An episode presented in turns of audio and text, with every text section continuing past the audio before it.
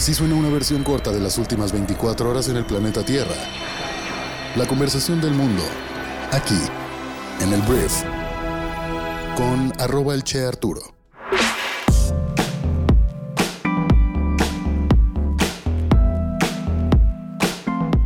Muy buenos días, bienvenidas, bienvenidos a esto que es el Brief para este miércoles 14 de septiembre. Yo soy Arturo Salazar, tu anfitrión y uno de los fundadores de Briefy, y en este podcast escucharás un resumen con las noticias que debes conocer para ser una persona bien informada el día de hoy. Muchas gracias por estar aquí, vamos a comenzar con esto que es el Brief.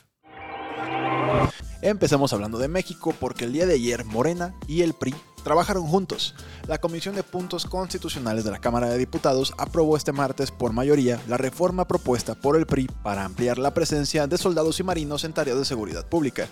El dictamen quedó aprobado por 27 votos a favor y 11 en contra. A favor votó el bloque formado por Morena, PT, Partido Verde y el PRI, y en contra votaron el bloque integrado por el PAN, PRD y Movimiento Ciudadano.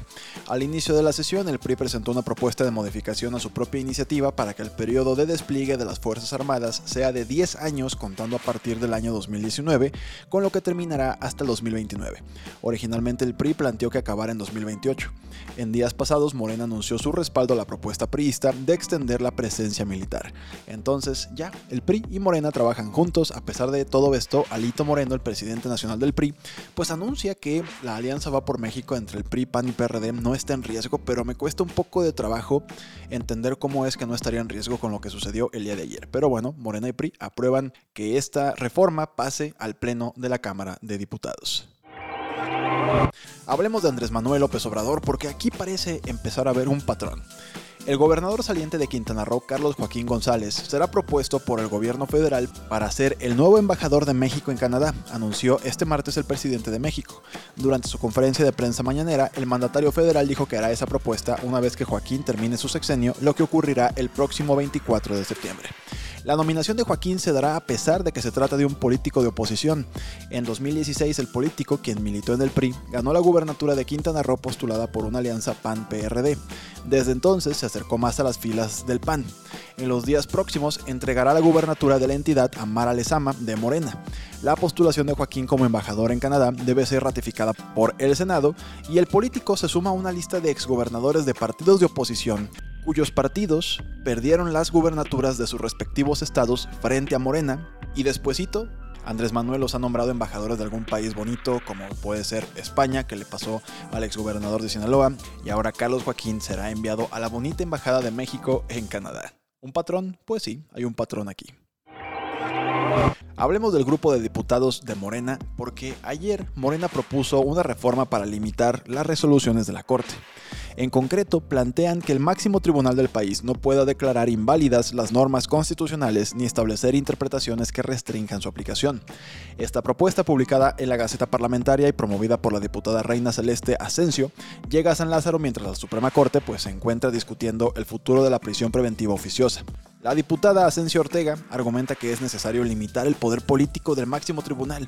Pregunta, ¿puede la Suprema Corte de Justicia de la Nación invalidar un precepto constitucional? La respuesta categórica es que no. Si se asintiera manifestando que sí se puede, entonces, en forma ilegítima, quien tendría la supremacía sería la Corte y no el texto constitucional que se define por el pueblo. Entonces esto se está intentando reformar. Estamos hablando particularmente de la ley reglamentaria del artículo 105 de la Constitución relativa a facultades de la Suprema Corte de Justicia con el fin de limitar sus resoluciones, dándole más poder al grupo dominante, en este caso Morena y sus aliados, en el Congreso de la Unión. Entonces esto apenas es una propuesta, pero llama la atención y de hecho da un poquito de miedo, la verdad. Hablemos del ex presidente más naranja del mundo, el señor Donald Trump porque el día de ayer se filtró pues más información nueva sobre Donaldo. Al parecer el expresidente dijo repetidamente a sus asistentes en los días posteriores a su derrota en las elecciones del año 2020 que permanecería en la Casa Blanca en lugar de dejar que el presidente entrante Joe Biden asumiera el cargo. Así lo sostiene la reportera del New York Times Maggie Haberman en un nuevo libro que será publicado en octubre y cuyo contenido ha sido adelantado por la cadena CNN. Simplemente no me voy a ir, le dijo Trump a un asistente, según Haberman. Nunca nos iremos, dijo el expresidente a otro ayudante. ¿Cómo puedes irte cuando ganaste unas elecciones? repitió, según aparece en el libro de la periodista. La insistencia de Trump en su negativa a abandonar la Casa Blanca de lo que no se había informado anteriormente, añade nuevos detalles sobre el caótico periodo postelectoral en el que el rechazo del exgobernante a aceptar su derrota electoral y los numerosos intentos de anular el resultado de los comicios acabaron el 6 de enero del 2021 con el ataque al Capitolio de Estados Unidos por parte pues, de una turba de sus seguidores, según recuerda la cadena CNN. Entonces, este libro de Haberman se llama Confidence Man, The Making of Donald Trump and the Breaking of America, y se va a publicar el 4 de octubre por si te interesa leerlo pues próximamente. Hablemos de una conversación que se va a dar entre dos líderes mundiales llamados casualmente Vladimir Putin y el señor Xi Jinping. Te platico, Xi Jinping pues es el presidente de China, Vladimir Putin, ya lo debes de saber, es el presidente de Rusia.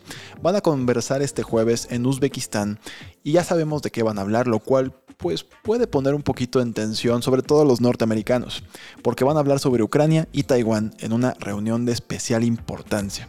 La noticia es que Xi, el presidente de China, va a salir de su país por primera vez en más de dos años para realizar un viaje esta semana a Asia Central, donde se reunirá con Putin en una pues, cumbre que están organizando de hecho los chinos. Entonces, la profundización de la asociación sin límites entre la superpotencia emergente de China y el titán de los recursos naturales de Rusia, pues es un desarrollo geopolítico que Occidente observa con preocupación. Entonces, veremos qué sale de esto. No creo que tengamos muchos detalles, pero seguro se hablará pues ahí a detalle de lo que está ocurriendo, sobre todo en Taiwán y Ucrania. En Taiwán, pues es un tema que compete a Estados Unidos, porque ellos han estado ahí, pues apoyando a, los taiwaneses para que se independicen, hay que decirlo como es. Y en el tema de Ucrania, pues China podría tener algo que decir o algo que poder apoyar a Rusia en un momento en el que los rusos se han visto un poquito mermados, incluso se ha reportado pues que ya están un poquito en retirada de Ucrania, ¿no? Entonces, vamos a ver qué sale de esto, pero es una conversación bien importante en la agenda geopolítica de esta semana. Hablemos de la economía de Estados Unidos porque la tasa de inflación, que es el aumento de los precios de un país, en el mes de agosto no se desaceleró tanto como se esperaba según cifras publicadas el día de ayer. Año tras año los precios subieron un 8.3%, mientras que los analistas habían previsto un 8.1%. Los precios generales fueron un 0.1% más altos que en julio. Los precios más bajos del combustible moderaron el efecto. La inflación subyacente, que excluye alimentos y energía, aumentó un 0.6% en agosto, más pronunciada incluso que el 0.3% pronosticada por los economistas. La presión sobre la Reserva Federal para que suban las tasas de interés no ha desaparecido, entonces pues estas son malas noticias, hay que decirlo como es. Vamos a hablar de Twitter porque mira, el día de ayer el ex jefe de seguridad de Twitter, Peter Satko, dijo a legisladores estadounidenses que la red social está plagada de debilidades en sus ciberdefensas que la vuelven vulnerable a la explotación por adolescentes ladrones y espías y ponen en riesgo la intimidad de los usuarios. Peter Satko, pues, es un respetado experto en seguridad y presentó estas denuncias a la Comisión Judicial del Senado de Estados Unidos. Dijo, hoy estoy aquí porque la conducción de Twitter está engañando al público, los legisladores, los reguladores e incluso su propia junta de directores no saben qué datos tienen, dónde viven y de dónde vienen y así no es casual que no puedan protegerlos. No importa quién tiene las llaves si no hay cerraduras. Dijo que los jefes de Twitter desdeñaron a sus ingenieros en parte porque sus incentivos ejecutivos los llevaron a dar prioridad a las ganancias sobre la seguridad. Un poquito del contexto de Satko, él fue jefe de seguridad de Twitter hasta su despido a principios del año, presentó una denuncia en julio ante el Congreso, el Departamento de Justicia, la Comisión Federal del Comercio y la Comisión de la Bolsa y Valores. Una de sus acusaciones más graves es que Twitter violó un acuerdo del 2011 con la FTC al afirmar falsamente, por cierto la FTC es la Comisión de Bolsa y Valores, bueno, violó este acuerdo al afirmar falsamente que había tomado medidas más fuertes para proteger la seguridad e intimidad de sus usuarios. Entonces, esto no le conviene a Twitter una red social mermada, sobre todo porque pues Elon Musk la iba a comprar y siempre no. El hecho de que Elon Musk dijera que había muchos bots en su plataforma hizo que su acción cayera y esto no le va a servir mucho a Twitter, pero sí le va a servir mucho a Elon Musk para poder justificar el por qué no va a comprar o no quiere comprar siempre Twitter por 44 mil millones de dólares. Y hablando de redes sociales, vamos a hablar de Instagram, que tal vez ya lo hayas notado, pero Instagram se parece mucho más a TikTok últimamente. Pero esa metamorfosis radical y el nuevo enfoque en el video de formato corto no se ha traducido en los ridículos números de audiencia de TikTok. Eso es al menos lo que asegura el Wall Street Journal tras obtener acceso a documentos internos de Meta, la empresa matriz de Facebook. Los documentos se publicaron en agosto y aparentemente el informe asegura que los usuarios de Instagram no pasan mucho tiempo viendo estos videos de formato corto, los Reels, y lo que es peor, mayoría de los usuarios de Reels no tienen ningún tipo de engagement, en otras palabras, nadie los ve. El Wall Street Journal informó que los usuarios pasan menos de 17.6 millones de horas al día obteniendo su dosis de Reels, mientras tanto los usuarios de TikTok pasan 197.8 millones de horas en la plataforma centrada en videos de formato corto, 10 veces más que los que miran las aplicaciones de Meta.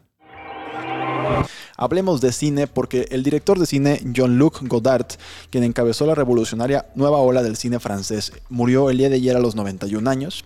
Godard irrumpió en escena con A bout de soufflé, que se traduce como sin aliento, en la década de 1960, que inició una serie de estrenos aclamados que reescribieron las reglas del cine e influyeron en directores desde Martin Scorsese hasta Quentin Tarantino. Un representante de la familia dijo que murió por suicidio asistido en Suiza y el presidente de Francia, Emmanuel Macron, dijo que Godard tuvo la visión de un genio.